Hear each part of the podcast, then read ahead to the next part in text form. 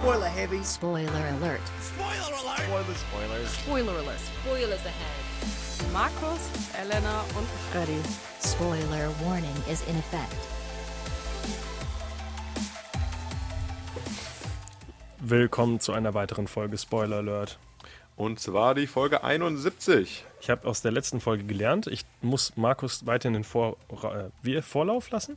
Wieso Nein, Vorlauf? Vorrang. Achso, ja, vor, ich mag gerne mir Vorrang lassen, ja. Was ist passiert? Ich, äh, ich habe nur die letzte Folge gehört und dann habe ich gesagt, willkommen zur 70. Folge. Markus, äh, und Folge 70.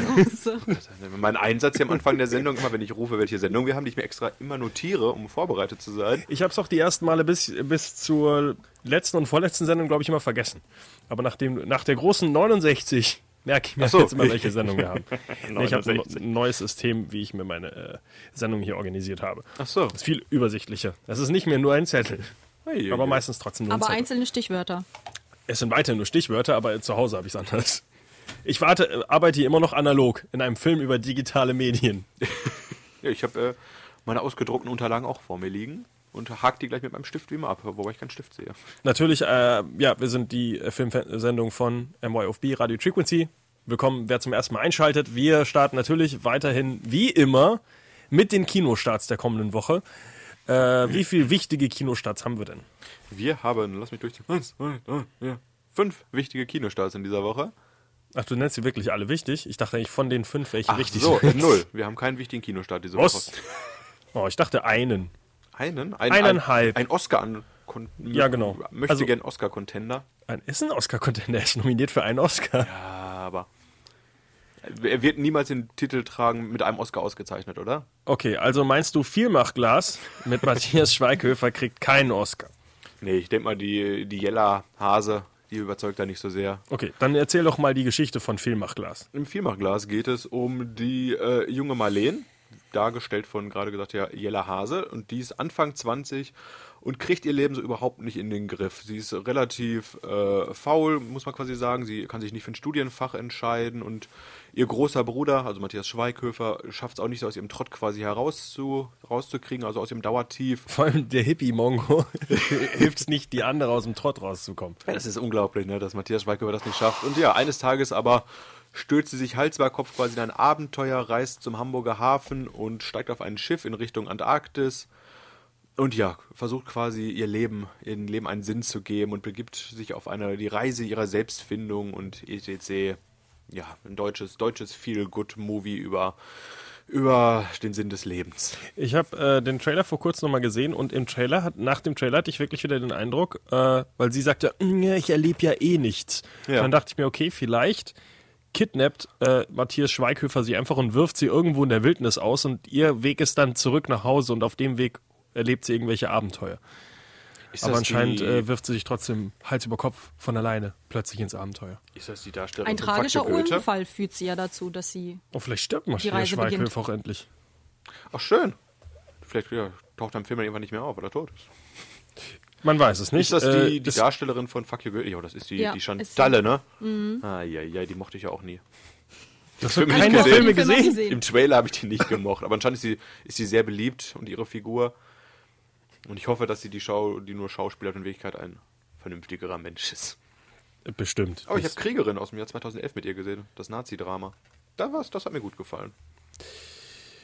ich wollte Da sagen, war sie aber ein bisschen jünger, hm? Ja, das war vor Ein paar Jahren. sieben Jahren ungefähr, ne? kommen wir vom Vielmachglas zu dem tatsächlichen Oscar-Contender, äh, den wir an dieser Stelle, weil ich die Überleitung ganz gut finde, äh, ist natürlich nicht Vielmachglas, sondern Molly's Game, äh, nominiert für Drehbuch. Ich habe vergessen, wie der Typ heißt. Der Drehbuchschreiber? Ja, ja, Das ist auch der. Regisseur, oder? Ach, guck mal an. Oder nicht? Äh, Ich hoffe, dass wir den Film nächste Woche nach Sneak sehen und dann kann ich dir mehr dazu erzählen. Ich hoffe, Aaron Sorkin? Aaron Sorkin. ah, ja. Aaron, okay. ja, ja, ist äh, der Drehbuch und äh, Regisseur. Hat der auch für äh, Social Network geschrieben? Oder wo- woher Du kommt mir der fragst Name? Sachen. Woher kommt Das ist richtig. Nein, das ist richtig? Ja. Boah, ich kenne jetzt schon Drehbuchautoren. Ich werde immer besser. Ein. Ja, Steve Jobs hat er auch geschrieben. und zwar, der so Film ist eine... Oh, Moneyball hat er geschrieben. Sorry. Nee, ich wollte nur kurz sagen, dass der Film, äh, auch das Drehbuch halt auf einer wahren Geschichte basiert, und zwar von Molly Bloom, eine ehemalige olympische Skifahrerin, die über zehn Jahre hinweg einen exklusiven und geheimen Pokerring äh, betrieben hat. Und eines Tages wird das halt alles vom FBI hochgenommen und ihre Karriere ist zu Ende. Und ja, zu ihren Kunden gehört unter anderem auch viele Hollywood-Stars und Sportgrößen und Wirtschaftsbosse, zu denen sie alles Kontakt hatte. Und auch die russische Mafia. Und nachdem quasi jetzt ihr Pokerring aufgedeckt wird, arbeitet sie mit dem Rechtsanwalt Charlie Jeff, Jeffey, dargestellt von Idris Elba, zusammen, um quasi ihrer, äh, ihrer Strafe zu entgehen. Tut sie das, um der Strafe zu entgehen? Nee, ich, ich glaube, äh, sie versucht ja nur äh, ein bisschen zu verhandeln, oder? So, ja, sie.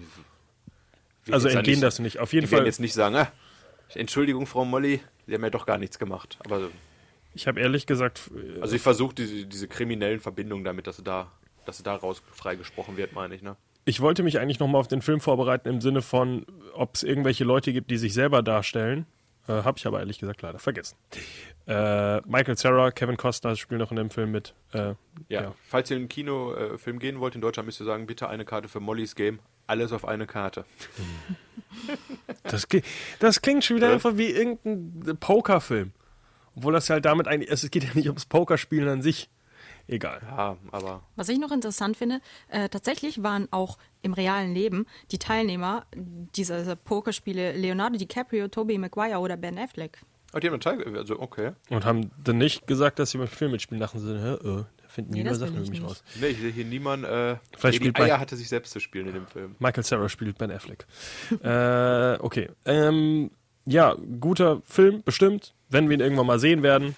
Äh, aktuell haben wir ihn nicht gesehen. Äh, kommen wir weiter zu unserem Kinostart, den ich wahrscheinlich auch nicht sehen werde. Diesmal keine wahre Geschichte, aber ein Remake. Und nicht nur ein Remake von einem Film, sondern wie ich äh, nochmal geguckt habe, glaube ich, hat der Teil mindestens, er gibt sogar mindestens vier Teile von Death Wish. Ach, du bist schon bei unserem themengebenden Film direkt Das ist kein themengebender nein, Film. nein, nein, Markus, themengebender du Film viel zu weit. ist Arthur und Claire. Ach so. Ach Quatsch. Scheiße, ich weiß. Death Wish. Stimmt, ich habe gedacht, Bruce Willis hat. Naja. Nein, Bruce Willis hat er sieht Krebs. nur so aus. Ach so, wir haben gar nicht gesagt, was unser Filmthema heute ist. Nee, heute sind wir nämlich ein bisschen seriöser mal unterwegs gleich. Wir sind nicht seriöser, wir sind einfach nur traurig. Und zwar geht es heute um das Thema hier äh, Tod. Und Um zwar Death, aber nicht um den Death Wish. Richtig, es Ich geht. dachte, Bruce Willis hat Krebs in dem Film.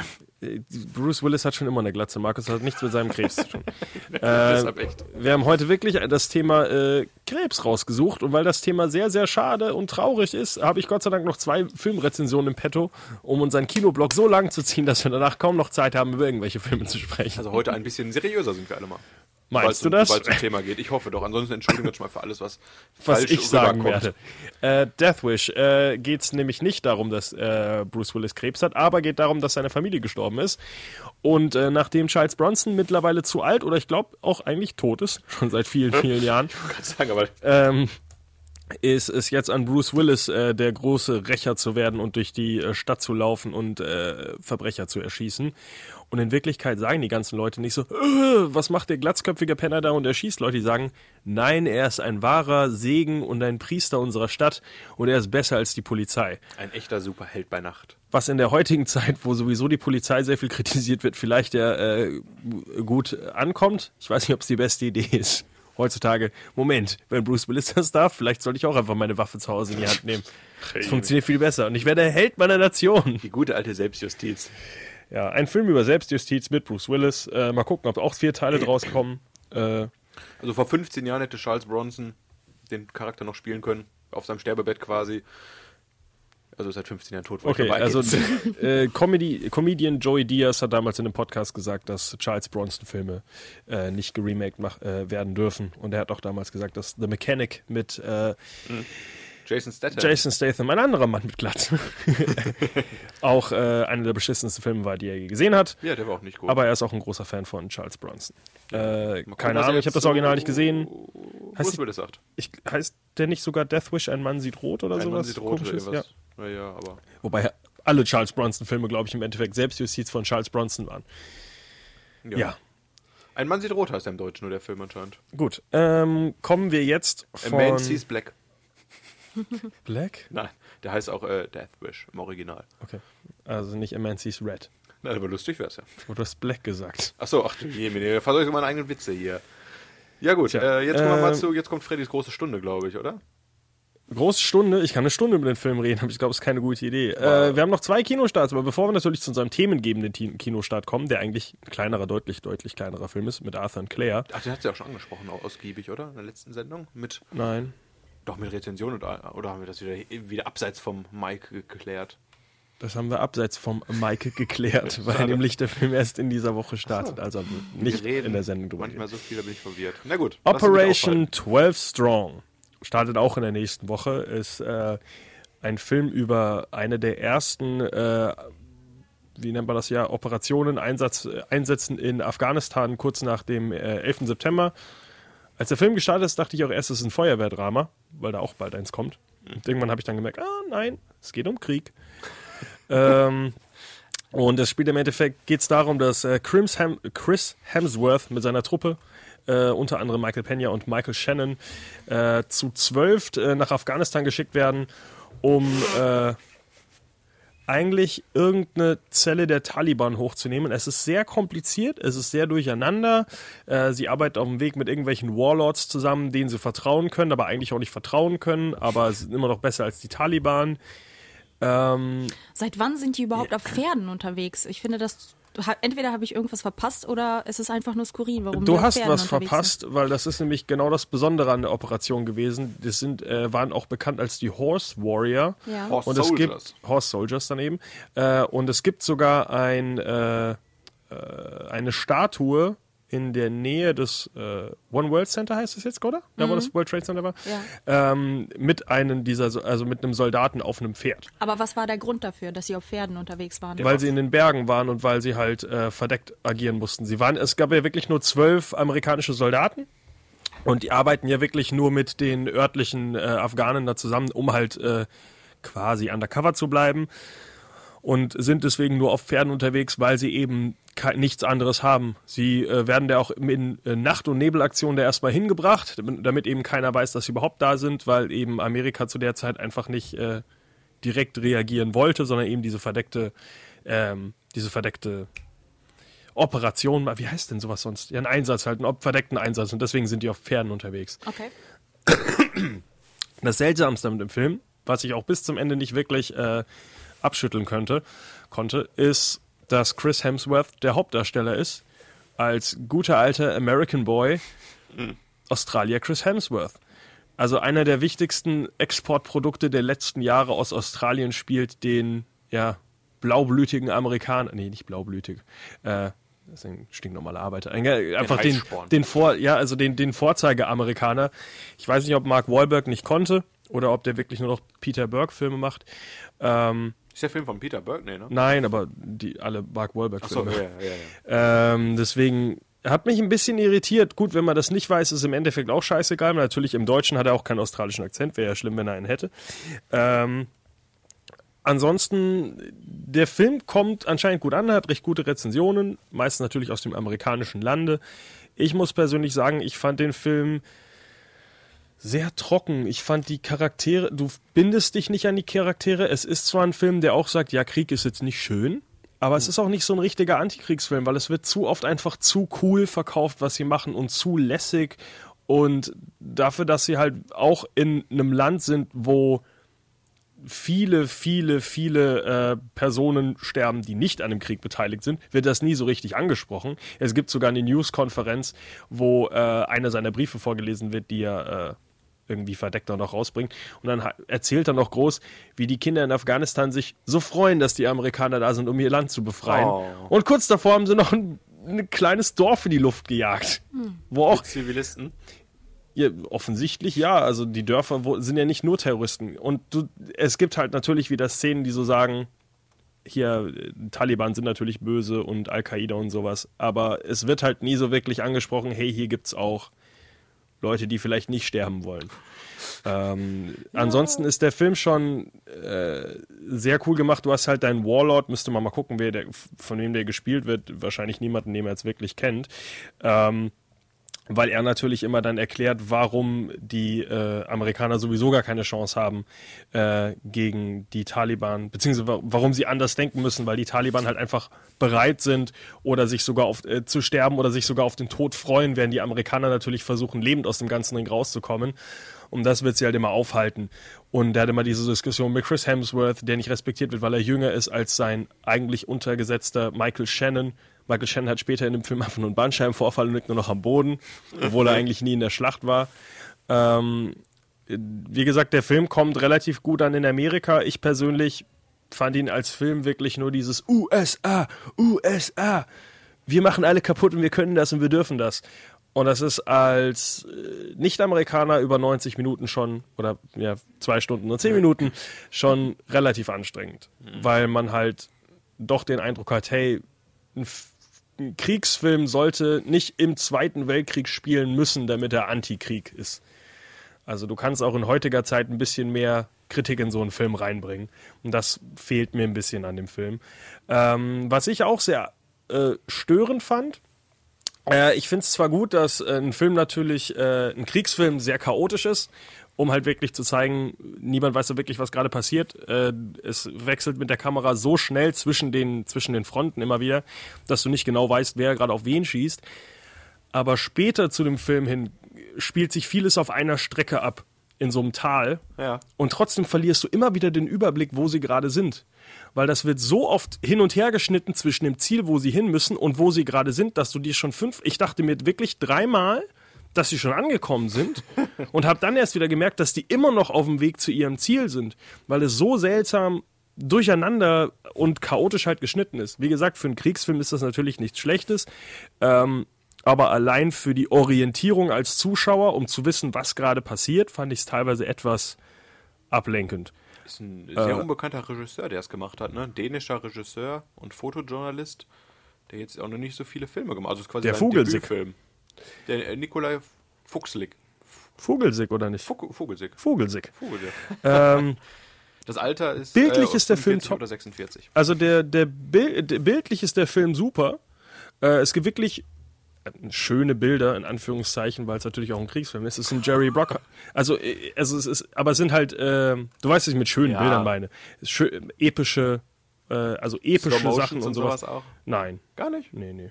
Also wäre mir Also jetzt rennt- sonst nicht aufgefallen. Rennt keiner mit äh, dreckigem Gesicht im Slow Motion durch die Explosion hinter ihm oder sowas. Nee, ich glaube, es gibt einmal eine Explosion in der Nähe von Chris Hemsworth, wo dann alles irgendwie taub ist und er so ein bisschen guckt, so. Äh, äh, äh. Ja, Klassiker. Ähm, eine Sache wollte ich noch erwähnen, ich habe es vergessen. Äh, bildlich ganz schön. Äh, genau, und es gibt halt sehr, sehr viele Klischees. Ja, gut, der Äh, am- dann nicht aus. Ne? Ja, aber das Ding ist halt, die Klischees sind nicht mal nur zwischen den Amerikanern, wo, gut, der Langhaarige immer irgendwelche blöden Witze bekommt, weil er lange Haare hat. Wo er einfach ein Magazin aufmacht, Britney Spears sagt, guck mal, das bist du, Jack. Ha, ha, ha, du hast lange Haare siehst aus wie ein Mädchen. Du Schwuchtel. äh, das ist ein komischer Running Gag am Anfang, der dann einfach vergessen wird über den Rest des Films. Ähm, Nee, jetzt äh, sehr klischeehaft zwischen dem, dem Anführer, also zu, zu, äh, dem Warlord, mit dem sie da zusammenkämpfen, der dann auch sagt, ich habe eine persönliche Vendetta gegen diesen Taliban-Führer, der meine Familie umgebracht hat. Und ganz am Ende sagt er noch irgendwas Cooles, bevor er äh, ihn erschießt und ganz komisch.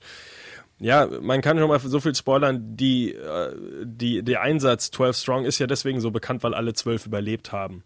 Ach so, also dafür ist, der, ja. ist, dafür ist der Film eben so, also dafür ist die ganze, äh, der ganze Einsatz eben so bekannt. Ja, äh, wie gesagt, nicht meine Art Film. Wer einen Kriegsfilm sehen will, äh, aktuell bis dunkelste Stunde, wobei äh, Darkest Hour hier, dunkelste Stunde ist glaube ich auch nicht viel an der Front wahrscheinlich. Nee, ich glaube, das Wahrscheinlich- ist mehr ein äh, Porträt über, über Winston Churchill, der, glaube ich, jetzt nicht gesagt hat, ich äh, fahr mit. Ab an die Front. Ähm, ist es vielleicht ein Blick wert? Ich persönlich fand ihn wieder ein bisschen zu patriotisch. Äh, und was ich komisch fand, ist ein Jerry Bruckheimer-Film. Ähm, also es wird natürlich alles in die Luft gejagt, immer und immer und immer und immer und wieder. Ähm, das äh, Komische ist aber, der Film wechselt häufig zwischen sehr, sehr klaren CGI-Explosionen und echten Explosionen. Und zwar auch in derselben Szene. Wo ich Okay. mir dann auch frage, wo, ich, wo du dich oft fragst, warum? Also du siehst halt den Unterschied sehr, sehr klar, eben weil du diesen Wechsel hast zwischen einer echten Explosion und einer CGI-Explosion. und du merkst halt, okay, also es, es, es bricht sich so ein bisschen. Das fand ich ein bisschen komisch. Also was mich schon auf jeden Fall am- als erstes abgeschreckt hat, als ich erstmal von diesem Film gehört habe, war diese, diese Postergestaltung. Das sieht für mich nach billigstem Photoshop aus, wo die, wo die über den Berg reiten auf ihren äh, Pferden, Hubschrauber im Hintergrund und Explosionen und Raketen. Das sieht irgendwie so aus wie, weiß ich, so ein, so ein äh, Asylum-Film mit übelst trashigen Sachen. Was ich übrigens auch lustig finde an den Pferden, weil du es gerade angesprochen hast, äh, am Anfang sagen so, "Äh, wir können doch alle gar nicht reiten, wie sollen wir denn alle reiten? Michael Pena sagt, wie heißt dieses Pferd? Ich will, dass mein Pferd einen Namen hat. Und dann benennt er sie, sein Pferd auch nie, das fand ich auch ein bisschen komisch. äh, auf jeden Fall. Ernten, Äh, platzieren und niemals ernten. Ja, das war ein bisschen komisch. Auf jeden Fall, der Einzige, der aber reiten kann, ist Chris Hemsworth. Und dann fragen sie ihn, warum kannst du reiten? Ich bin auf einer Farm aufgewachsen. Ach, je, Farmen. Australien. Ja, das, das fand ich ein bisschen seltsam, dass niemand reiten kann, aber natürlich der Hauptcharakter Chris Hemsworth ist auf einer Farm aufgewachsen. Richtig Ein schönige Slapstick-Momente, gerade wie alle auf ihrem guter sitzen, Zufall. über die Hügel reiten und sagen, hui, das ist aber ein Abenteuer hier. So, Naja. was ist denn dein Fazit? Äh, wie gesagt, wer einen Kriegsfilm sehen möchte, kann sich den gerne angucken. Ich persönlich fand ihn zu patriotisch und es ist auch nicht unbedingt meine Art Film. Also ich bin jetzt nicht so der Kriegsfilm-Fan, außer die Filme sind wirklich so extrem überbrutal Antikriegsfilme, dann kann ich mich noch eher da ein bisschen, ich sag mal, reinversetzen. Im, und wie gesagt, das ist für mich kein emotionaler Film, nicht wirklich bindend. Äh, wen man so, noch ganz kurz noch erwähnen sollte, ist äh, Trevante Rhodes, Ach ja. äh, der äh, Mithauptdarsteller aus Moonlight Ach, okay. der äh, ganz zum Schluss den Hauptcharakter spielt. Den Warlord. Was? Nein, Ach so. ich meine Moonlight. Ach so, ich dachte jetzt. Nein, der spielt äh, ein, einfach einen aus der Bataillon. Ben Milo heißt er. Also einfach nur. Fand ich ganz cool, den wiederzuerkennen. Schön. Dass der jetzt auch eine große Karriere hat, nachdem er äh, keinen Oscar gewonnen hat, aber seinen Film dann einen Wie Oscar heißt gewonnen hat. Äh, Travante Rhodes. Wie gesagt, einfach nur, man kennt ihn aus Moonlight. Wenn du das Okay. Gesicht siehst, siehst äh, kennst du ihn auch. Ähm, und jetzt zu unserem letzten Kinostart, bevor wir äh, zu unserem großen Thema kommen. Und natürlich äh, vergleichsweise sehr geringes Budget. Markus hat den Anfang des Films noch gesehen. Die ersten zehn Minuten. Da Bevor bin dann- ich äh, kotzend rausgerannt. Aber es Oh lag nicht am je. Film. Äh, ja, ach so, kannst du überhaupt zusammenfassen, worum es in dem Film geht? Soweit hast du es gar nicht geschafft, oder? Es geht äh, um alten Mann und der ist nicht so gut drauf. Richtig. so viel habe ich noch gesehen. Es geht um zwei Suizidgefährdete. Bitte? Äh, Sind nicht, die doch. Gefährdet will ich nicht sagen. Also der alte Mann will sich umbringen. Äh, Sie doch auch. Ah, nee, okay, Moment. Beide wollen sich umbringen, aber der alte Mann hat schon einen Termin. also, der ist- Hallo, sie der ist, doch auch gerade in ihrem Zimmer, als er sie erwischt, als sie ihren Suizid vorbereitet. Ja, aber ich sag mal, der eine ist da ein bisschen äh, Fortgeschrittener. Wirtschaft, also wirtschaftlicher mit dem Ganzen. Also er hat schon seinen Termin beim Arzt. Äh, ist natürlich ein Österreicher. Äh, Natürlich, das sind die Selbstmörder. Falls, nein, falls ich das nicht gesagt habe. Ah. Moment, ich muss einmal ganz kurz die Namen raussuchen, wäre nett. Ähm, also es geht auf jeden Fall um den äh, Österreicher mit dem Namen Aber Arthur. Hat der keinen Nachnamen? Was ist das für ein Scheißfilm? Arthur Österreich. Äh, äh, äh, und äh, Claire. ja, Arthur auf jeden Fall, äh, der äh, Lungenkrebs hat und allgemein ein ziemlich grummeliger Typ ist und äh, so ein komplett durchorganisierter, Klischee deutsch-österreichischer Typ, ähm, der eben nach Amsterdam gekommen ist, weil es da wohl legal ist, äh, ja, Euthanasie zu betreiben. Keine Ahnung. Selbstmord zu begehen auf jeden Fall. Und will da eben in der äh, Klinik eingeschläfert werden. Wird übrigens später damit erklärt, weil eigentlich darfst du das ja auch nicht, ähm, dass er einen alten Kumpel hat, äh, der in Amsterdam wohnt, aber seinen Wohnsitz bei ihm in Österreich gemeldet hat, äh, wegen irgendwelche steuerliche Gründe. Und er wohnt in Österreich, hat aber seinen Wohnsitz in Amsterdam gemeldet, damit er sich irgendwann umbringen kann. Ah, das, ist aber, das ist aber clever. Praktisch. Ähm, und ja, und äh, ja, genau. Also auf jeden Fall will er sich umbringen, äh, plant an dem Abend noch äh, seinen langweiligsten Abend, den er machen kann. Und zwar äh, diskutiert er vor allem noch mit dem Arzt, ob er bitte sein Leihauto zurückbringen kann, aber sich auch nicht verspäten soll, damit er nicht draufzahlen muss. Ähm, und äh, ja, auf, in seinem äh, Hotel setzt er sich dann hin, will noch einen guten Film gucken und früh einschlafen, damit er nämlich morgen nicht müde ist, kurz bevor er stirbt, sagt er auch noch. äh, als dann eben aus dem äh, Nachbarzimmer laute, ja, was das, irgendwelcher harter Metal auf jeden Fall läuft. Als er dann rübergeht und sich beschweren will, trifft er eine weinende Claire, die sagt, verpiss dich, alter Mann, Ui. mit dem komischen niederländischen Akzent. Und äh, dann guckt er eben rein, will die Musik ausmachen, sieht aber dann äh, eine volle Badewanne Und, also eine überlaufende Badewanne schon und so ein fertig vorbereitetes Glas voll mit Tabletten. Und dass er sich nicht denkt, ah, ist keine One-Man-Raver-Party hier drin. Ich glaube, die Frau will nicht mehr leben. Und äh, ja, äh, klassisch, äh, wie man halt als Österreicher so denkt, der selber gerade am nächsten Tag sterben will, denkt man sich, ich darf das, du darfst das nicht. Nimmt dir die Tabletten weg, läuft äh, eben ja wieder zurück in sein Zimmer, schmeißt die Tabletten weg und die, das Mädchen sagt natürlich, na, bin ich kein Fan von, denn ich wollte mein Leben heute beenden. Und äh, ja, das Ganze spielt dann ein bisschen damit, dass die beiden durch Amsterdam laufen, sich näher kommen, sich wieder voneinander entfernen. Also nicht unbedingt. Aber es also, ist keine Liebesgeschichte, ist, ne? Ich würde es nicht Liebesgeschichte nennen. Vielleicht haben sie am Ende des Films Sex. Ich war nicht meine Interpretation. Wenn Also der, eher eine Vater-Tochter-Beziehung. das ja. eher, ja. Also ähm, er will halt sie retten und will aber selber gar nicht gerettet werden und vielleicht retten sie sich am Ende doch gegenseitig. Ähm, Vielleicht aber auch nicht. Vielleicht aber auch nicht, habe ich nicht gesagt. Man weiß es ja nicht. Ähm, der Film ist an sich nicht schlecht. Ähm, er verschenkt nur meiner Meinung nach so viel Potenzial, weil er immer wieder so schöne emotionale Stellen hat, die er dann mit einem dummen Witz aufreißt oder mit irgendeinem äh, ja, dummen Kommentar. Also es wirkt an einigen Stellen einfach nur so nicht so bis zum Ende gedacht. Also ich sag mal, hau noch ein bisschen auf die emotionale Schiene und dann weinen alle im Kino, aber du musst wieder einen dummen Kifferwitz oder einen dummen Amsterdam-Witz machen und verschenkst das Ganze dann wieder.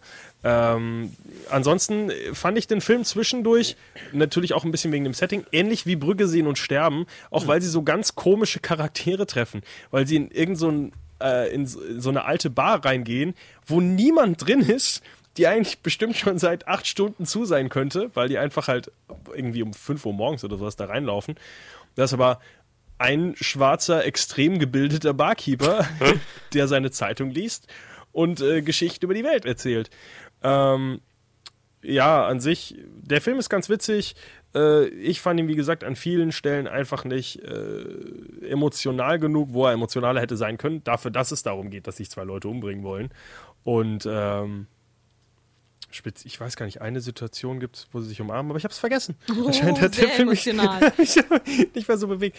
Naja, er versucht ihr nur, äh, ach, nee, genau, er, er erklärt ihr so äh, lang und breit, dass er sich äh, ja eigentlich wirklich nur ins Bett legen wollte und morgen sterben wollte. Und er ist unglaublich froh, dass er sie getroffen hat, äh, weil so einen schönen Abend hat er schon lange nicht mehr und bla bla bla und bla bla bla. Und dann umarmen sie sich und dann ist ein harter Cut zu einem Club. Hey. da dachte ich mir auch so, das war's? Da, also, wa warum? Ja, und er hat natürlich Lungenkrebs, fängt ständig an zu husten, hat Auerwehchen.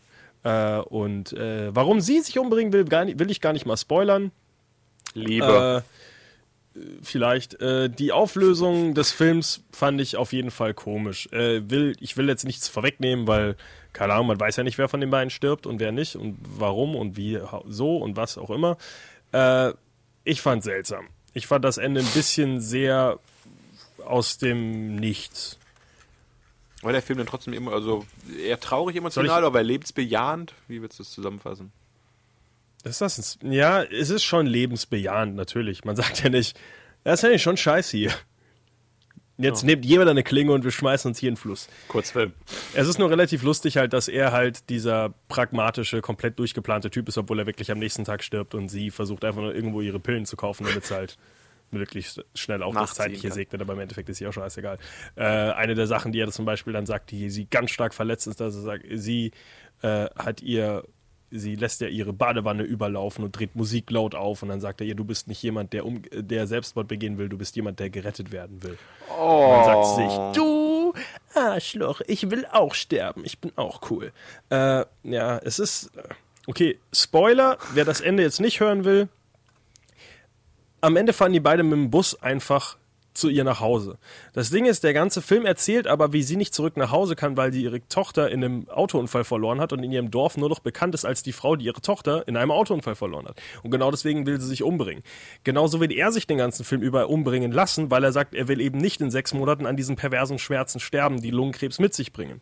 Am Ende des Films vergessen die beiden das einfach und fahren zurück in das verfickte Dorf, wo sie nur bekannt ist als die Frau, die ihr Kind umgebracht hat. Und er nicht sterben will auf dem Land und Niederlande hasst, aber dann mag er es plötzlich, weil sie dabei ist. Ist für mich nicht nachvollziehbar. Vor allem, wenn du kurz vorher die Chance hattest, weil er einmal durch, die, durch Amsterdam läuft und versucht, da die Ische wieder zu finden. Du hast die Möglichkeit, weil er hustet und am, am Halbverrecken ist, dass er einfach ganz am Ende bei ihr ankommt, umkippt und in ihren Armen stirbt. Das wäre das schönste Ende für den Film gewesen, weil da hast du einen von den Typen, der wenigstens verreckt. Sie ist lebensbejahend und hat danach wirklich noch äh, eine positive Message. Nö, sie sitzen danach im Bus und fahren einfach gehen Horizont, weil das das schöne Happy End des Films ist. Ist für mich nicht nachvollziehbar. Ein Film, der so emotional ist und so versucht, auf die, auf die Tränendrüse zu drücken, am Ende dann auch wieder zu sagen, ach, Juche, das Leben ist schön, du kannst dir Krebs auch einfach wegwünschen, dann ist auch alles wieder gut. Finde ich total bescheuert, absolut verschenktes Potenzial. So, Spoiler aus. Aber Frege ist ja ein bisschen in Rage geredet. Dass, äh, Ich fand den Film d- bis zum Ende gut. Der Film hat recht gute Wertungen auch bekommen. Die Sneaker-Auswertung Haben sie war nicht zum unter Ende aller geguckt, die Sau. Leute. Da ging es eher in den Viererbereich. Bei MDB hat der Film eine, eine 7,x, irgendwas noch relativ Gutes. 7,1. Er hat aber äh, Wertungen, die kann ich an ein paar Händen abzählen. Gefühlt an einer. 84, ich glaube, so viele Hände hast du nicht. Ich kann sagen, so viele Leute waren am Ende auch nicht mehr im Kino da, glaube ich, in, in, in der Sneak, oder? Wie gesagt, für mich leider. Verschenktes verschenkt. Potenzial. Ja. Über den so Film oft. hast du aber fast genauso lange geredet wie über- den Kriegsfilm vorher. Ja, natürlich, ich finde auch beide Filme. Operation Äh, 12 Strong. man, man kann über beide sehr gut reden und ich finde beide Filme sehr interessant. das ist das Schöne an Filmen, man kann immer über sie reden. Richtig. sie Weißt du, über welche schlecht- Filme man auch gut reden kann? Wenn Leute drin sterben. Über Krebsfilme. Und jetzt ganz emotional, aber auch lebensbejahend. Auf der anderen Seite fassen wir mal zusammen, welche Filme wir gesehen Wollen wir haben. die Und das sind- aufteilen in lebensbejahend und.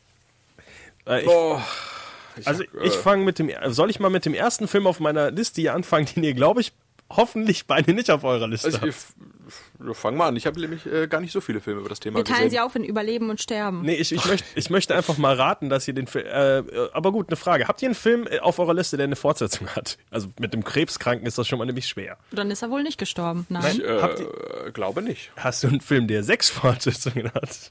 Ja, so. So aufgeschrieben. Verdammt, du hast ihn auch. habe ich nicht aufgeschrieben, hatte ich aber gestern bei meiner Recherche im Kopf und habe der- die vergessen Das wieder. war der erste, den ich mir aufgeschrieben habe, denn der ist ja von dem her ganz wichtig, dass äh, Jigsaw, hat er noch, wie heißt denn der echter Name? Tobin Bell? Nee, das- so, nicht von dem Schauspieler, der hat nicht echt Krebs. John Kramer. Genau, ähm, der natürlich äh, ja, mit Krebs diagnostiziert wird. Ich weiß gar nicht mehr welcher. Ich glaube Gehirntumor. Ja, also wird auf jeden Fall im zweiten, dritten Teil immer noch einmal am Kopf operiert. So Und, mit den äh, billigen, dreckigen Sachen, die rumliegen. Auf jeden Fall, während andere Filme natürlich lebensbejahend sind, sagt er, was, ich habe Krebs, dann müssen alle anderen auch sterben. Und dann baut er eben lauter schöne Fallen, damit die Leute endlich verstehen, äh, wie sie ihr Leben wertschätzen. Später kommt noch raus, dass er ein Kind hatte, das äh, gestorben ist. Später weil, kommen noch ganz schön viele in dieser Reihe raus. Ja, äh, es geht auch nicht wirklich viel um Krebs, aber es ist trotzdem der erste Film, der mir so eingefallen ist, als ich meine Liste, weil der war auf keiner Liste lustigerweise ja das drauf. fällt mir gerade auch auf. Ähm, obwohl es eigentlich wirklich ja der ausschlaggebende Punkt ist, warum der Film überhaupt also seine Handlung hat. Also ich habe Filme auf meiner sagt- Liste, die in den Krebs Best Movie Listen da äh, vorkamen, aber ich die noch nicht ganz verstanden habe, da muss ich euch noch fragen, Da es wir wirklich um Krebs geht. Äh, wie gesagt, es ist, wenn ihr Lust auf einen traurigen äh, Film habt, wo es darum geht, äh, lebensbejahend und Krebs, ich glaube, Saw ist nicht euer Film.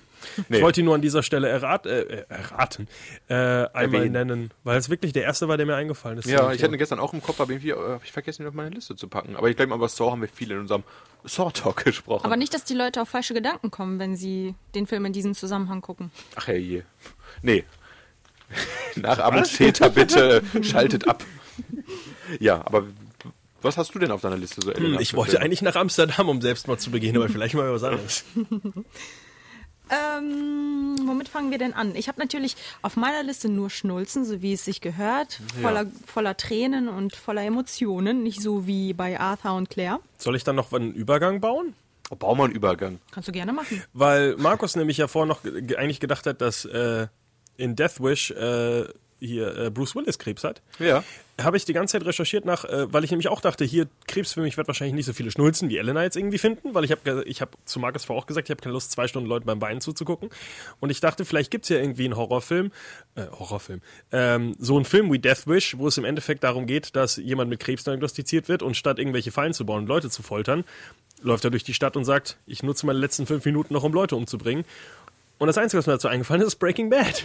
Ja, ja, ja, ja. Das Was aber eine Serie ist. Ja, genau, deswegen fällt es eigentlich raus. Aber eigentlich ganz witzig, dass es halt auch ein, äh, so, ein, so ein Thema ist, was eben auch in einer der erfolgreichsten Serien aller Zeiten, kann man schon sagen, aufgenommen wurde, weil jemand, weil eben Arthur White, wer es eben nicht weiß, natürlich mit Krebs diagnostiziert wird und dann sagt, was mache ich in meinen letzten Minuten noch? Ich verdiene so viel Geld wie möglich. Und wie mache ich das am besten? Mit Drogen.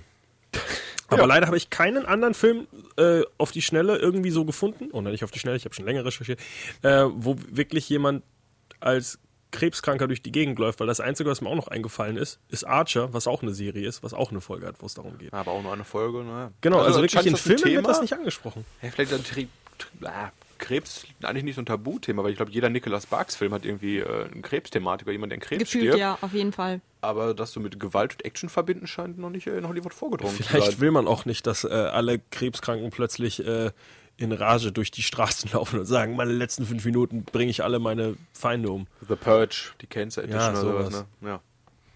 Äh, ich habe eigentlich nur eine Schönüberleitung gerade gefunden, wenn wir bei Arthur und Claire geblieben wären. Oh, schade. Denn ein weiterer, äh, einen weiteren Ausflug nach Amsterdam gibt es in dem Film Das Schicksal ist ein mieser Verräter. Ich- Klassiker. Von Klassiker. Nicholas Sparks. Ist der von Nicholas oder? Sparks? Was? Was? Oder? Das ist so, so, eine, so ein? Coming-of-Age Ich glaube, äh, der Film ist zu gut für oder? Nicholas Sparks. Okay. Also der Film, hast du den das gesehen? Haben alle den Film gesehen hier? Nein. Nein, aber ich weiß, worum es geht und ich fand den Film ehrlich gesagt äh, eher erschreckend bescheuert von der Äh, Handlung. Der, der Roman ist von John Green. Ah. Und das ist, ja, das ist so, das ist so ein Coming-of-Age-Teenager, schnulziger Krebsfilm. Also Elena hat ihn, glaube ich, gesehen. Nein, Ah, hast nein gesagt. Achso, Entschuldigung. Es geht um die 16-jährige Hazel, Hazel Grace, dargestellt von äh, Charlene Shailene Woodley. Woodley. Und die leidet seit ihrem dritten Lebensjahr an einer Schilddrüsenerkrankung, also Krebs. Und der hat sich auf ihre gesamte Lunge ausgebreitet und ihre besorgten Eltern tun quasi alles, um ihr Kind am Leben zu halten. Und sie muss im Alltag mit einem äh, Sauerstoffgerät auch ständig umherlaufen und kann ihren Alltag eigentlich so ein bisschen meistern, aber natürlich hat sie durchgehend im Kopf, dass jeder Tag ihr letzter sein könnte. Und um damit ein bisschen äh, abzuschließen, schicken ihre Eltern sie zu einer Selbsthilfegruppe, wo sie eigentlich nur widerwillig auch hingeht. Und dort lernt sie aber den jungen Augustus kennen, dargestellt von dem charmanten Ansel Eggert. Aus bekannt aus Baby Driver. Baby Driver, genau.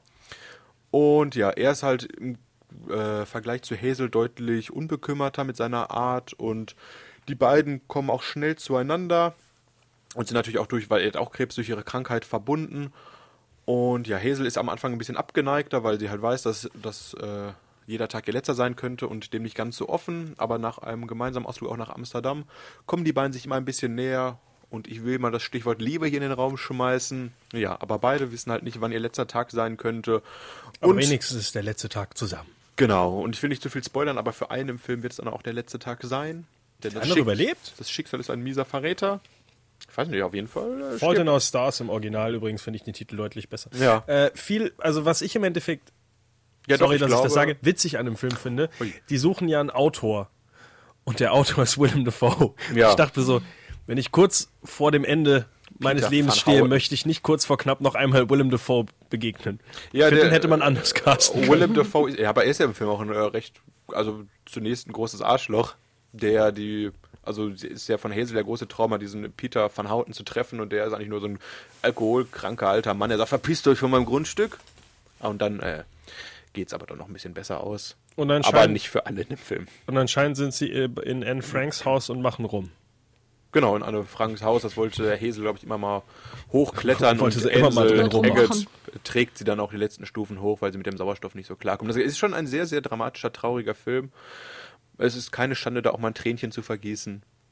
Ich wollte den Film mal gucken, aber dann gab es den nicht mehr, glaube ich. Oder Ich glaube, der ist, ist, weiß nicht, ob der wieder beim, das ist ein Film, der, der ist eigentlich so ein Dauerbrenner bei Amazon. Äh, ist fast sogar von, dem Thematik, von, dem, von der Thematik her einer der besten Filme, die ich gesehen habe. Aber ich habe jetzt auch nicht so viele Filme gesehen, muss ich gestehen. Einen weiteren Film habe ich auch, bei dem man auf jeden Fall eine Träne vergießen kann. Und ich habe euch letzte Woche auch dazu geraten, ihn sich mal angucken, anzugucken. Ich weiß nicht, ob ihr das getan äh, habt. Ich habe extra geguckt, ob es ihn gibt. Beim Dann Leben meiner ihn und ich Schwester? habe gesagt, ich gucke mir trotzdem nicht an. Ja, genau. Welcher denn? Beim Leben meiner Schwester.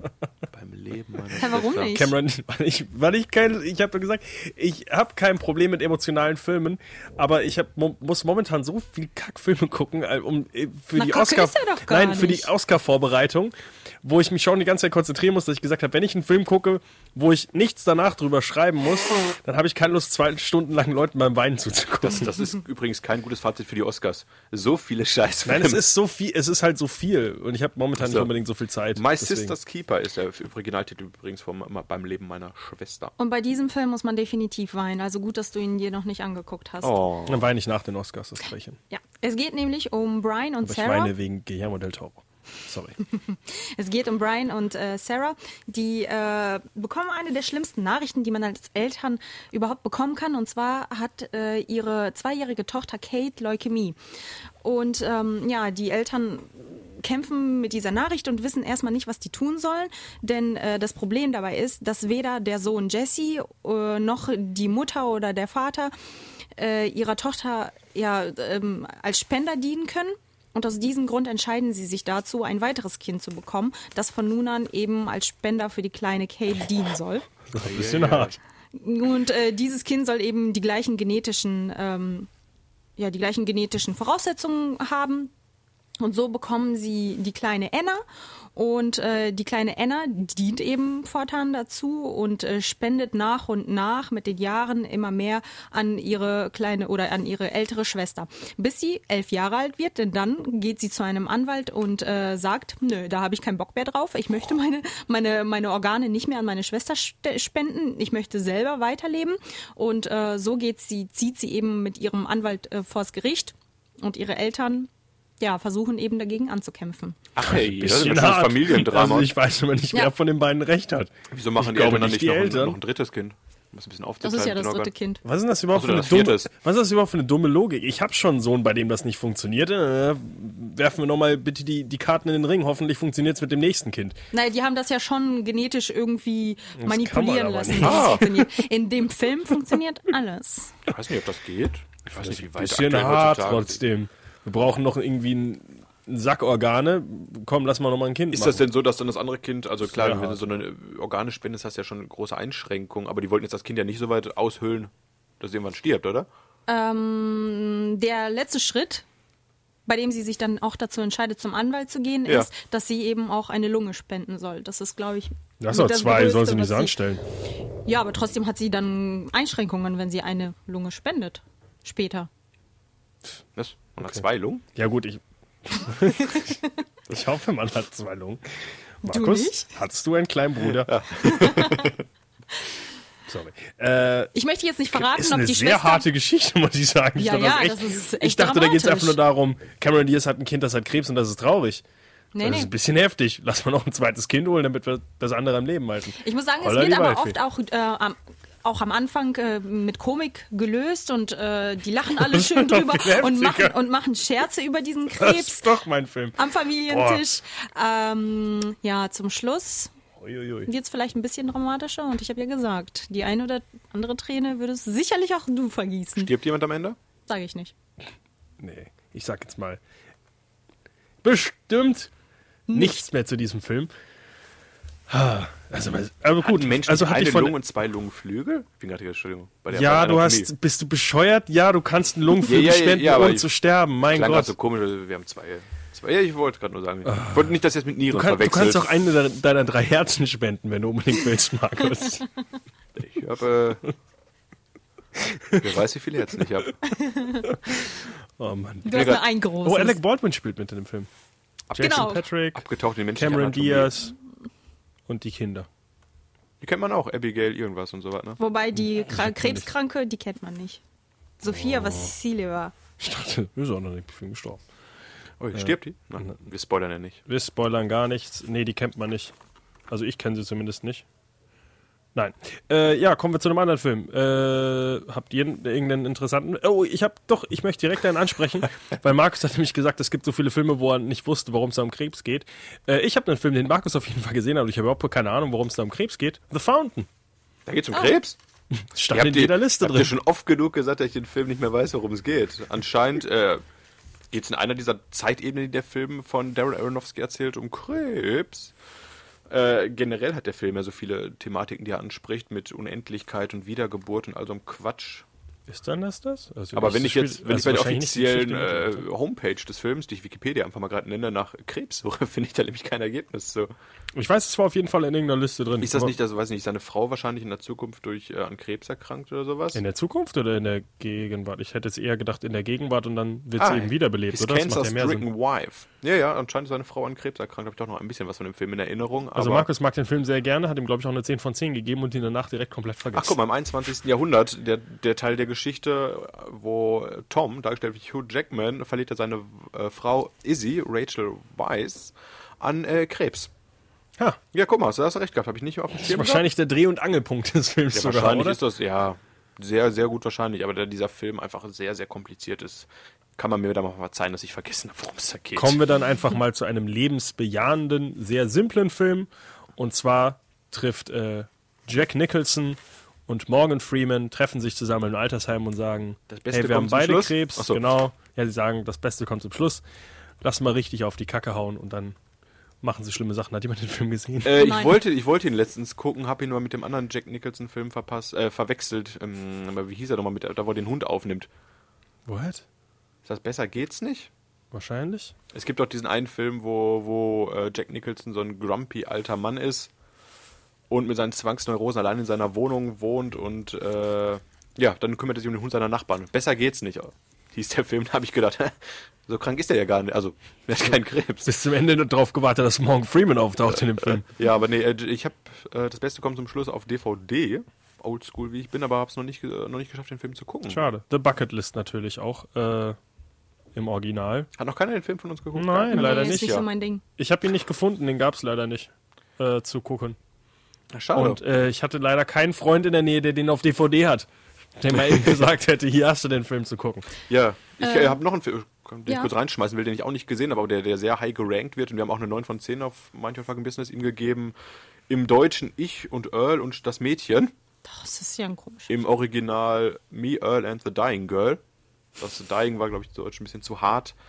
Den Film hat wahrscheinlich auch keiner von uns geguckt, oder? Nee, Leider aber äh, Coming-of-Age-Film über die Highschool-Freundschaften, das Erwachsenwerden und auch ein bisschen Krebs, weil das Dying Girl wird wahrscheinlich an Krebs erkrankt sein. Ist wie gesagt ein re- recht starker Film, soll es sein, hat auch fast eine 8,0 bei IMDb, ich glaube eine 7,8 oder sowas, auf jeden Fall einer der 7,8, bestbewertetsten Filme. Wer spielt denn damit? Nick Offerman. Den kennst du aber, glaube ich, nicht. Nee. Äh, ansonsten äh, Connie Britton, Nee, John Bernthal, nö, Molly Shannon nö, und die anderen kennst du auf Alle, alle, Olivia Cook? nö. Okay. Also ein Film mit starkem Cast auf jeden Fall. auch mit, mit einem starken Ranking und halt ist so ein ähnlich wie andere Filme halt äh, Traurig. Coming of Age, traurig hier. Man merkt schon, wir haben nicht viele dieser Filme gesehen. Vielleicht hat doch keiner so viel Lust zu weinen. Außer Vielleicht Elena, die jetzt den nächsten Film rausholt.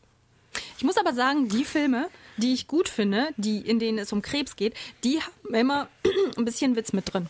Ein bisschen Witz, okay. Ja, der nächste Film, den ich vorstellen wollte, ist nämlich auch ein bisschen oldschool, Seite an Seite. Ich weiß nicht, ob ihr den kennt. Äh, Stepmom als äh, Originaltitel mit äh, Julia Stepmother? Roberts. Stepmother? Ja, ja, ja. Ach, fuck, Julia den habe ich auf meine Liste gepackt. Und dann war er Susan weg. Ich Sarandon. glaube, den haben sie in der Zwischenzeit, als ich ihn gucken wollte, wieder von Amazon genommen. Stepmom, 6,7 auf IMDb. Den habe ich auf meine Liste gepackt, dann war er weg. Hui. Nee, äh, hab wie ich leider schade. nicht gesehen. Aus dem Jahr 1988, äh, 98, 98, so, Oh, guter Cast auch, ja. relativ alt. Ähm, es geht darum, dass äh, der in New York lebende geschiedene Luke Harrison äh, ist Vater von zwei Kindern und Kindern und er lernt eine neue Frau kennen, die ähm, von nun an in äh, sein Leben tritt und die auf seine Kinder aufpassen soll. Es stellt sich nämlich heraus, dass die Mutter der beiden Kinder eben Krebs hat und ähm, mit diesem Krebs kämpfen muss und auch nach LA gehen muss, um diesen dort zu bekämpfen. Ähm, nicht nur sie kämpft mit dem Krebs, sie kämpft nämlich von nun an auch gegen die neue Leb Lebenspartnerin äh, des Ex-Mannes, mit der ähm, sie nicht zufrieden ist. Naja, und äh, so, Wer ist denn jetzt wer? Julia Roberts ist die neue und Susan Sarandon ist die Mutter. Ah. Und Ed Die an Harris Krebs ist der Luke ist. Harrison. Genau. Guter Schauspieler. Ja. Hä, mein, das verstehe ich jetzt nicht. Also, also äh, Susan, äh, Susan Sarandon ist die alte Frau der Kinder und das die andere ist die neue Mama der Kinder. Genau, Julia also die Roberts sind ist gleich. die neue. Ah, Susan Sarandon habe ich immer so als Mutter von den jüngeren Frauen im Kopf, deswegen dachte ich jetzt erst, das ist die Mutter Da von war sie ja auch schon ein Julia bisschen Roberts. jünger. Ich weiß. 1998. Ich denke nur wieder an meinen Lieblingsfilm Bad Moms. Na gut, Mhm. auf jeden Fall bekriegen die sich so ein bisschen am Anfang und ähm, dann stellt sich eben heraus, dass Susan Sarandon Krebs hat. Und dann merkt sie natürlich, ja, hm, könnte sein, dass ich das nicht überlebe. Ich glaube, ich sollte mich mit Julia Roberts ein bisschen gut stellen, denn vielleicht muss sie, wenn ich mal tot bin, auf meine Kinder aufpassen. Die Kinder sind damit aber überhaupt nicht einverstanden und äh, kämpfen gegen Julia Roberts an. Und äh, ja, den Schluss. Ich glaube, wir sollten den Schluss bei den ganzen Filmen lieber nicht verraten. Denn das oder? Beste kommt zum Schluss. Man weiß ja nie, ob die Leute überleben oder nicht. Deshalb, nee, da, Deshalb. da machen wir unserem Namen heute keine Ehre und spoilern vielleicht nicht zu sehr. Auf jeden Fall Also in ist den der Film. besten Oscar, äh, in dem besten Krebsfilm, den ich gesehen habe, und das ist auf meiner Liste einer, ist der Krebskranke am Ende gestorben. Uiuiui. Haben wir den schon angesprochen? gerade? Sag Nee, aber ne? nicht, welcher es ist. Äh, ich oh, habe scheiße, dann kommt er aber noch. ganz, ganz kurzen Einwand gerade. Ja. Und zwar waren bei mir auf einigen Listen, bei meinen Krebsfilmen war auch Aaron Brockovich mit Julia Roberts auch. Hab ich auch nicht gelistet. Ich habe es nicht verstanden. Ich auch nicht. Ich habe wirklich fünf Minuten mal recherchiert und so. Ich weiß, da geht es doch um dreckiges Wasser und sowas. Ja, ja, aber vielleicht hat davon jemand Krebs bekommen, weil das war auch die einzige äh, Erklärung, die ich mir da. Sie hatte doch wohl einen. Unfall, aber nie Krebs. Nein, ich Also- glaube eben, dass de, der Fall, wegen dem sie vor Gericht zieht, wahrscheinlich irgendwie Ja. krebsbezogen ist. Ach, okay. Das kann sein. Ja, ja. Das Einzige, was Sinn macht. Ach, guck mal, jetzt habe ich hier. Chemical Causing Cancer. Aaron Brockovich fights against. Also ja, sie, äh, anscheinend ist dieses Wasser, was sie da, Papaya. was sie da vor Gericht zieht. Auch ein sehr guter Film, muss ich sagen. Ja, habe ich leider nicht gesehen. Es geht aber anscheinend um äh, ein wahrer Fall über Gott sei, Aaron Dank haben wir unsere, Brockovich, Gott, Gott sei Dank haben wir unsere Julia Roberts Sendung untersprungen. Ne? ehemalige Schönheitskönigin, fällt durch ihr unkonventionelles Verhalten auf und dreifache Mutter, der steht das Wasser bis zum Hals. Ja, gut, und anscheinend äh, zieht sie vor Gericht, um halt eben dieses verpestete Krebswasser. Zu verklagen. Zu verklagen. Basiert auf einer wahren Begebenheit. ja, ich habe den Film leider nicht gesehen. Ich dachte, Elena hilft mir da ein bisschen aus, aber Dann könnt ihr mir Viel mal, kann ich leider auch nicht sagen, aber ich fand den Film gar nicht mal so schlecht. dann Okay. könnt ihr mir mal Sehenswert. aushelfen äh, bei meinem Film, den eigentlich jeder gesehen haben sollte, den ich auch irgendwann gesehen habe, aber ich kann, hab, kann mich trotzdem nicht dran erinnern. Wo ist der Krebs in Forrest Gump? der Krebs in Ist das seine Freundin? Ich, ist das nicht hier, äh, wie heißt die, Genie? Ja, ja, Ja, seine, die stirbt. Ah, okay. Spoiler. Ja, okay. Wer Forrest Gump bis heute nicht geguckt, wer Forrest Gump bis heute nicht geguckt hat, äh, ich habe Seine Mutter stirbt an Krebs. Ach, Touché, okay. Ich wusste es nämlich. Ach, dann deswegen läuft er weg, oder? Von zu Hause? Ja, ich glaube, als seine Mutter gestorben ist, beginnt einfach dieses, dieses Laufen. Genau. Okay, Äh, ich, das wusste ich nämlich nicht mehr, ob das eben seine Mutter ist oder am Ende seine Frau, die darin. Aber steht, wahrscheinlich sterben sie beide an Krebs. Ich weiß nicht, was mit Jenny ist. Ich guck mal kurz, was mit Jenny ist. Äh, Jenny, Jenny. Oh, der Film hat aber auch eine lange Story, ne? Ja, klar. Deswegen kann ich mich auch kaum dran erinnern. Ach so, bei, bei Jenny wird es aber am Ende gar nicht so gesagt, nur eine Art Virus und die Ärzte wissen nicht genau, was es ist. Und kurz nach der Hochzeit stirbt sie auch. Oh. Aber Also- sie heiratet nicht Forrest Gump. Die hat doch ne, mit einem anderen ein Kind, oder? Sie hat mit Forrest Gump ein Kind. Ja? Ja, deswegen kommt auch, äh, Forrest kommt auch, besucht sie und fragt dann auch, ist er so wie ich? Sie sagt, Aber "Nein, das wusste er nicht. Junge." Genau, er wusste es nicht. Stimmt. Und dann sitzt er ganz lange mit dem Kind vorm Fernseher und da darf man auch weinen. Wegen dem Fernseher? Weil das Fernsehprogramm so schlecht ist. Oh Gott. Ach, Armer Forrest. Nein, auf jeden Fall, Forrest Gump ist schon, äh, verliert schon viel in seinem Leben. Ein sehr trauriger Film. Hast du den du nicht gesehen, hast du gesagt? Ich kann mich an den Film nicht mehr erinnern. Ich habe den als Kind gesehen, und, so. aber ich habe ihn danach nie wieder geguckt. Den kannst du das, das ist, mal gucken. Aber das ist auch so ein Film, wo ich sage, ah, mal Forrest Gump gucken, Laufzeit. Nein, danke. 14 Stunden. Ja, wie lange geht er? Ja, zwei, eigentlich geht das für heutige Filme 2 Stunden 20 ist äh, Echt? Ich dachte, der ist fast. Nee. Als Doch, Kind- 2 Stunden 22, ja, okay. als doch. Film, äh, als Film. Als Kind kam mir das wahrscheinlich alles länger vor. Weil heute geht ja mittlerweile äh, hier 12 Operation Strong, wo du im Kino saß, ging genauso lang. Ja, aber da saß ich im Kino. Wie gesagt, im Kino fällt mir die Zeit nicht so auf, außer ich muss auf Toilette oder meinen Zug erwischen. Naja, und in Wo ich dem, bei Shape Film, of Water auch alle fünf Minuten auf die Uhr geguckt habe. Oh. in dem Film passiert einfach auch so viel. Ja, das ist halt, ne? Also der Krebs ist dann nicht äh, Zentrum des Films. Das ist immer Nein, noch nein, es ist eine Neben. der, äh, der Goldschatz Hollywoods Tom Hanks. Ah, so ein netter Mensch, Tom Hanks, ne? Der hat definitiv keine Frauen angefasst, wie jeder andere in Hollywood. Auch wenn das rauskommt irgendwann, dann rast die aber aus. Das stimmt. Und weine. Ich wollte eigentlich mit dir, wenn, wenn äh, Markus doch bei uns in der Wohnung wohnen würde, hätte ich schon längst eine Wette abgeschlossen, weil jedes Mal, wenn ich neue, äh, neuen Hollywood-Star irgendwo in der News lese, will ich die News gar nicht lesen, sondern mit jedem eine Wette abschließen, ob er angefasst wurde oder jemand angefasst hat. Das war nämlich letztens bei Brandon Fraser. Äh, Wen hat er angefasst? Nee, aber der wurde halt betatscht als äh, Er wurde Kind betatscht. irgendwann. Ja, ja. Oh. Und Brandon Fraser ist kurz vor seinem sollte Comeback. man eigentlich nicht drüber lachen. Nein, aber das ist echt so. Das ist aber echt wirklich so ein Ding. Du siehst einfach nur eine Person und denkst, okay, Wette abschließen mit irgendjemandem, was ist passiert? Weil mittlerweile weißt du es einfach wirklich überhaupt nicht mehr.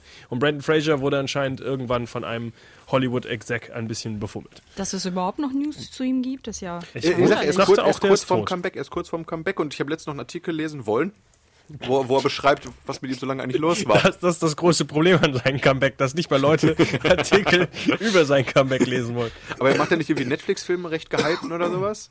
Das Problem ist, er macht immer nur klein. Also der hat äh, mit dem beschissensten Agent gehabt, das weiß ich, weil der immer die Schle äh, immer die äh, zu den falschen Projekten ja gesagt hat. Und als er den Vertrag unterschrieben, unterschrieben hat, ist ihm eingefallen: Moment, Was ist es denn? Hier bekomme ich ja gar kein Geld of für. Night oder The Field? Ich weiß nicht mehr, aber auf jeden Fall. Ich freue mich, diesen äh, etwas aufgedunsenen Brandon Fraser mal wieder zu sehen. Also Brandon Fraser hat keinen Krebs, hoffe ich.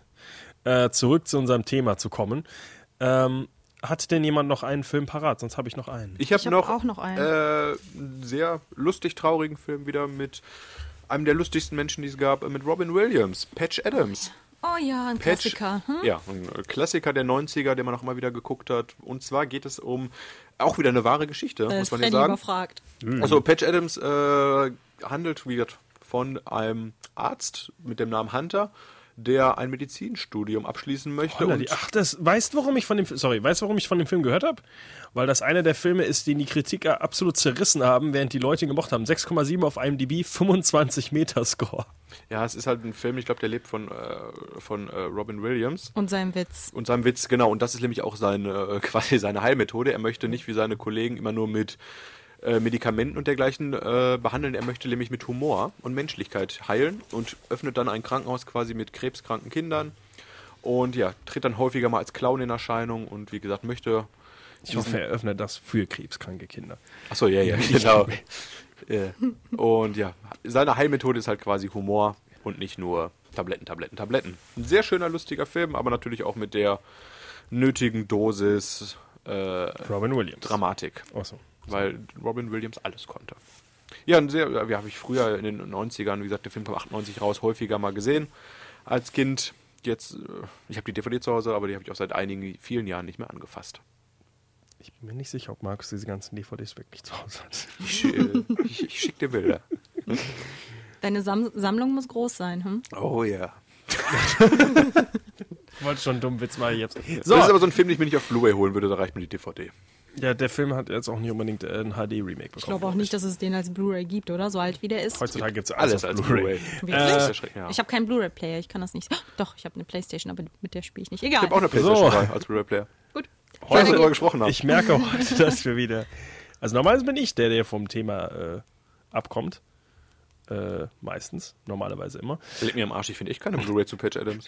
Habe ich doch gesagt. Hä? Nicht, dass ich schon gegoogelt Oder? hätte. Warte, warte, ich muss noch. Unser heutiges Thema Blu-ray-Filme in der äh, alten Doch, gibt es, doch, gibt es für 7 Euro bei Amazon. Entschuldigung. Nehme ich zurück. Alles klar. Ja, Werbung eingebaut, äh, Product Placement gesetzt, weiter in den Podcast. Ähm, den Film, den ich gesehen habe, ein Film, den ich sowieso schon länger, länger nachholen wollte, weil er äh, nicht nur einen sehr wichtigen Darsteller in der heutigen Zeit hat, sondern auch einen der wichtigsten Regisseure der vergangenen Jahre, einen, der vor kurzem noch einen Rekord aufgestellt hat. Nicht einen Rekord, aber äh, einen Rekord wieder. Egal. Äh, hast du von Alejandro Iñárritu Nie gehört der Name. Beautiful geguckt? Nee, äh, hatte ich lange, lange Zeit auf meiner, ist mit Javier Bardem genau. auf äh, meiner Watchlist bei einem Streaming-Anbieter, den ich jetzt nicht aus Werbegründen nennen möchte, gehabt. Habe ich aber noch nie geschafft zu gucken. Äh, auf meiner Watchlist war er auch und dann habe ich ihn einfach angeschaut, weil. Da Äh, geht es um Krebs in dem Film?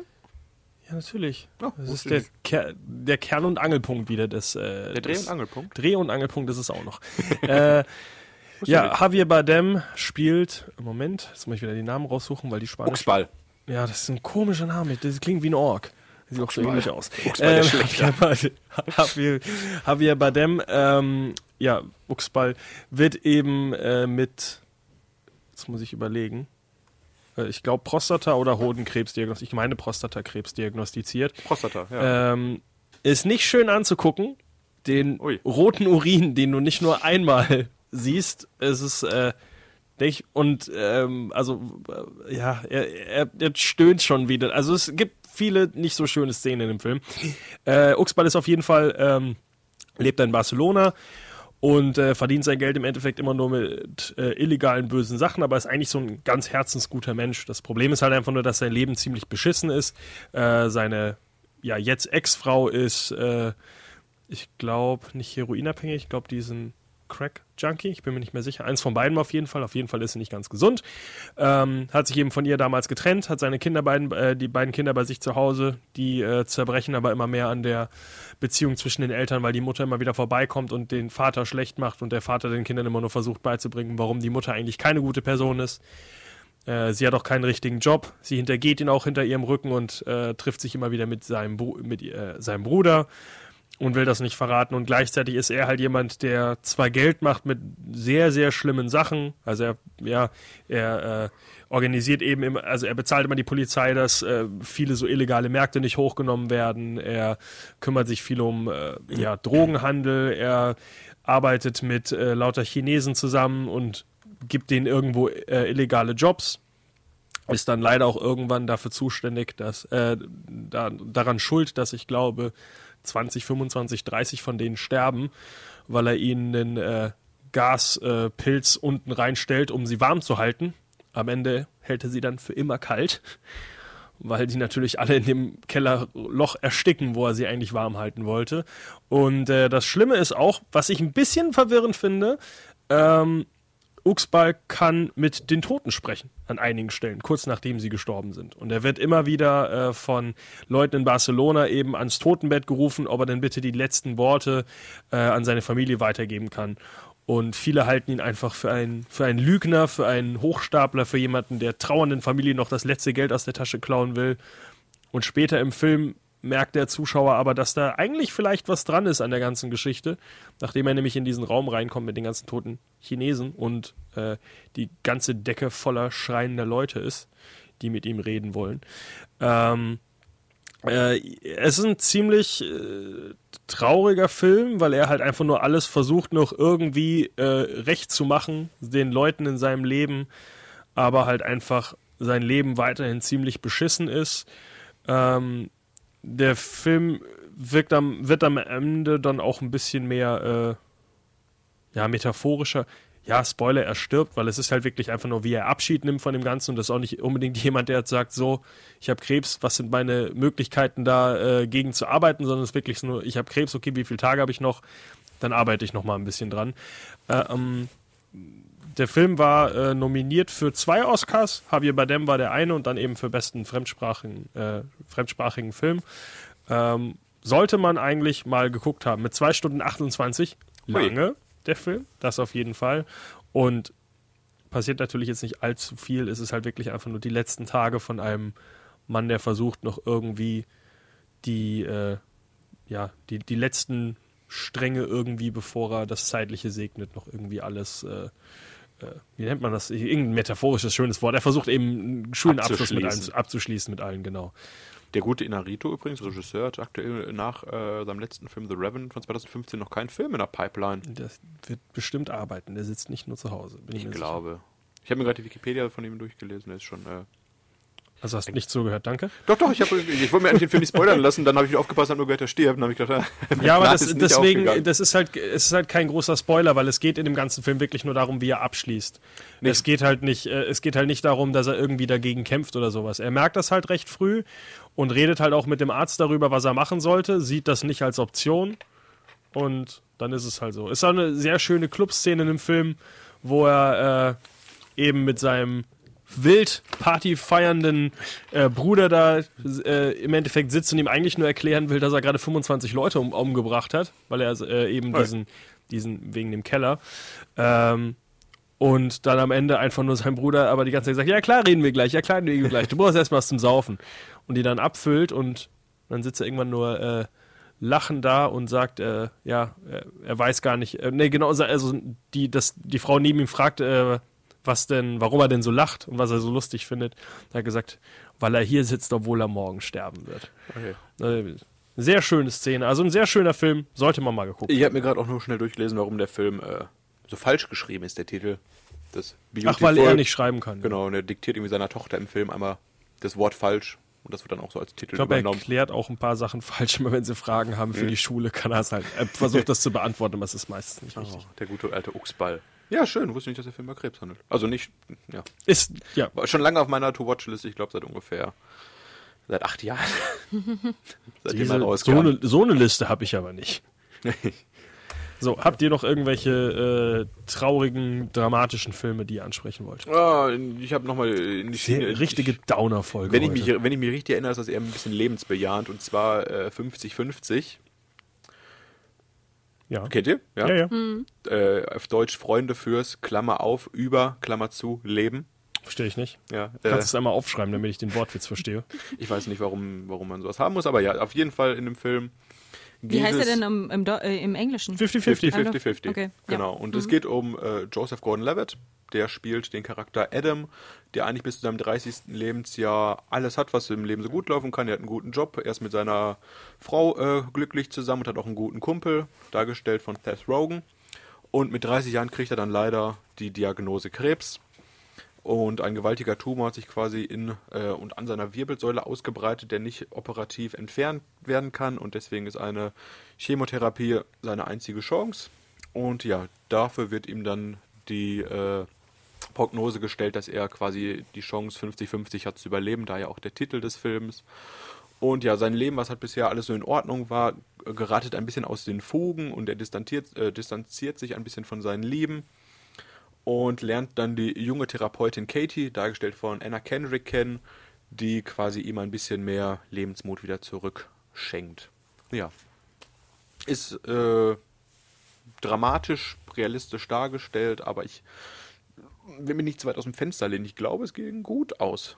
Und die 50% sind auf der guten Seite und er stirbt nicht, aber das Ganze äh, bei Seth Rogen und Joseph Gordon-Levitt natürlich auch mit ein bisschen Augenzwinkern und Humor noch immer erzählt, auch obwohl es halt diese dramatischen Elemente hat.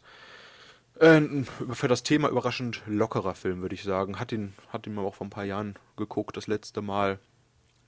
Hat für mich keinen keinen Wiederschauwert, muss ich leider aber auch gestehen. Apropos lockerer, lustiger Film. Äh, ein Film, den ich auch noch gucken wollte äh, in Vorbereitung, den ich leider auch zeitlich nicht geschafft habe. Anscheinend der letzte gute Film von Adam Sandler aus dem Jahr 2009, Funny People, äh, über den äh, Stand-up-Comedian George Simmons, der auch eben mit äh, Leukämie, glaube ich, diagnostiziert wird und dann eben versucht, äh, in seinen letzten, ja, in der letzten Zeit, die er noch irgendwie hat, mit den richtigen Leuten äh, die Zeit zu verbringen und äh, einem anderen kleinen Comedian, in dem man ein bisschen Potenzial sieht, auch noch ein bisschen den Arsch zu retten, ein bisschen auszuhelfen. Und anscheinend ging es danach stark bergab. Seth Rogen auch wieder mit dabei. Ja, Seth Rogen natürlich als der andere Comedian. Eric Banner, Jonah Hill, Jason Schwartzman, Aubrey Plaza, cooler, oh, RZA, Aziz Ansari. Guter Rodman. Cast. Guter als Cast. Rodman. ja, äh, ja, aber mit einer 6,3 Wertung auf IMDb jetzt vielleicht nicht. Es ist der letzte gute Adam Sandler-Film, haben viele Leute gesagt. Ja, okay. Ist ja jetzt kein hohes, äh, kein, äh, ist eher Niveau Limbo. Ah, ja, ja. Mal gucken, wann wir Aber- unseren Adam Sandler Talk haben. Ich glaube nie. Spoiler alert. Ja, ich weiß nicht, wie man diese Sendung beenden soll, äh, wenn ihr jetzt. Ich habe noch einen letzten Achso, Film. oh, Lebensbejahend? Ja, hoffe ich doch mal. Oder müssen wir die Sendung ab jetzt, äh, gibt's keine Sendungen mehr? Abbruch, Abbruch. Oh, oh, oh, oh. Was kommt jetzt noch? Ja, natürlich ein Nicholas Parks Film. Der darf natürlich nicht fehlen. Vor allem, Fast Also es doch was geschafft. Fast hätten wir es geschafft. ich glaube, ja, doch. Ich glaube, jede Frau müsste diesen Film kennen. Nur okay, mit dir? einmal in, An den, in die Seite. Runde. Nur mit dir an meiner Seite? Nein, nur Den, mit dir heißt das der. war aber der erste Film, als ich meine Freundin gefragt habe, hey, irgendein Krebsfilm, den ich gucken sollte, hat sie gesagt, ja, guck den. Habe ich die, die Ahnung durchgelesen, habe ich gesagt, ich guck den nicht. Walk to Remember aus dem Jahr Also- 2002. Klar, Nicholas Parks natürlich hyper überschnulzig, muss man sagen. Äh, Landon ist Mitglied einer beliebten Clique, die äh, gerne mal die Schule schwänzt und ähm, Unsinn macht stattdessen. Und äh, eben dadurch, dass er auch viel Unsinn macht, äh, wird er dazu verdonnert, Reinigungsarbeiten und Nachhilfeunterricht für benachteiligte Schu Schüler zu geben und äh, in einem Theaterstück zu, mitzuspielen. Und eben bei diesem Theaterstück lernt er die äh, junge Jamie Sullivan kennen, die Tochter eines örtlichen Priesters ist und ähm, ja, die beiden fangen an, miteinander Zeit zu verbringen, bis äh, sich herausstellt, dass sie eben an Leukämie erkrankt ist. Und äh, natürlich beginnen sie auch, sich ineinander zu verlieben. Ja, und mehr will ich auch gar nicht verraten, denn ich möchte nicht sagen, ob sie am Ende stirbt oder nicht. Sie stirbt. Hey, Ich weiß, du ich sowas? hab's einfach geraten. Also, wenn du anders reagiert hättest, Elena, dann hätten wir jetzt auch nicht die echte Antwort gewusst. Vielleicht, vielleicht habe ich das ja extra gemacht. Äh, Vielleicht wollte ich euch nur verwirren. Also ist heute ein sehr trauriges Thema. Mandy Moore spielt übrigens in dem Film mit Shane West, glaube ich, kennt kein Schwein. Äh, wie gesagt, war auch der erste Film, der meiner, der meiner Freundin eingefallen ist, als ich sie gefragt habe Es wegen ist, Krebsfilm. es Also ist ein Frauenfilm. Äh, und auch ein Film, der die Kritiker spaltet. Ja. 35 äh, Metascore und 7,4 ist das Rating auf IMDb. Also die Zuschauer mögen Mandy Moore, wenn sie Krebs hat. Das Buch, muss man sagen, ist natürlich wie immer besser als der Film. Du liest die Bücher auch noch? Ja, ich habe das Buch extra gelesen. als Du hast ich also jünger war. geweint. Ja, ich habe Oh. geweint. Ja, mit diesem tränenreichen Offenbarung. Gehen wir zu einem besseren Thema Also- nächste Woche. Also, falls ihr Lust auf Krebs habt, habt ihr von mir eine sehr gute, sehr gute Auswahl an Filmen. Ich wollte die Sendung niemals so beenden. Jetzt haut Elena sowas raus. Ai, ai, Wenn ai. dann ich, ja. Das, Ja. ist, das ist das neue Pocken. So, äh, Ich meine, wir können ja auch ein bisschen weinen, aber ich glaube, das das, sieht ja ist keiner. Ich glaube, wir haben den besten Abschluss schon hier rausgekommen. Also, in der nächsten Woche starten wir natürlich mit einem hochpositiven Thema. Äh, die Kinostarts nächste Woche Maria Magdalena, The Florida Project, Oscar-Film, Tomb Raider, Scheißfilm, und Winchester, Horrorfilm mit Eigentlich ein Helen cooler Mirren. Film statt mit coolen Themen. Aber statt dass wir jetzt irgendwie sagen, hm, Tomb Raider, wir hatten schon Videospiel-Talk, aber wir machen noch einen, äh, oder wir hängen uns irgendwie mit Florida Project auf und reden über Willem Dafoe. Nein, nächste Folge geht es um was, Markus? Es geht um die Oscars. Richtig. Dann, dann, dann sind die Oscars vorbei und äh, wir sprechen alles an. Wir zermürben uns den Kopf, warum wer was gewonnen hat und wer was nicht Harvey verdient hat. Weinstein für nichts nominiert war. Äh, ja, richtig. Also ein äh, schönes Thema. Ich freue mich auf jeden Fall schon, auf jeden Fall hoffentlich lebensbejahender, weil es gibt, glaube ich, keinen Krebsfilm, der für die Oscars nominiert ist aktuell, oder? Hätte ich zumindest nicht im Kopf. Vielleicht. Ich glaube nicht. Verlegerin. Wäre so ein Film, wo, keine Ahnung, am Ende sagt so, okay, ich habe die Zeitung revolutioniert, dafür habe ich leider Krebs. Komischer Film von äh, Steven Spielberg. Der Film, den wir wahrscheinlich nicht ansprechen werden nächste Woche, denn äh, wie Markus vor der äh, Sendung noch mir offenbart hat, er will jeden Film noch gucken, außer die Verlegerin. Den magst du den nicht mehr zu. Äh, vielen Dank fürs Reinschalten in diese absolut traurige, deprimierende Sendung. Äh, wir hoffen nächste Woche auf eine äh, durchaus, äh, durchaus positivere Stimmung, wenn wir endlich äh, Guillermo del Toro zu seinem ersten Oscar gratulieren können. Sagt ihr noch Tschüss oder rede ich einfach nur mit mir selber? Ich dachte, ich war schon lange raus, nachdem Elena hier geschrien hat, habt ihr Bock auf Krebs? ja, Nachdem bis sind alle wieder wach Also geworden. eigentlich ist. Ja, Marx ist ausgestiegen danach. Ja, also anscheinend hat und es so Boden gut geschämt. funktioniert. Bis zur nächsten Wir können Woche. ja Schnitt, Schnitt, nochmal rausschneiden. Nee, nix da. Äh, ja, bis nächste Woche. Danke. Ciao. Ciao. Also. Tschüss.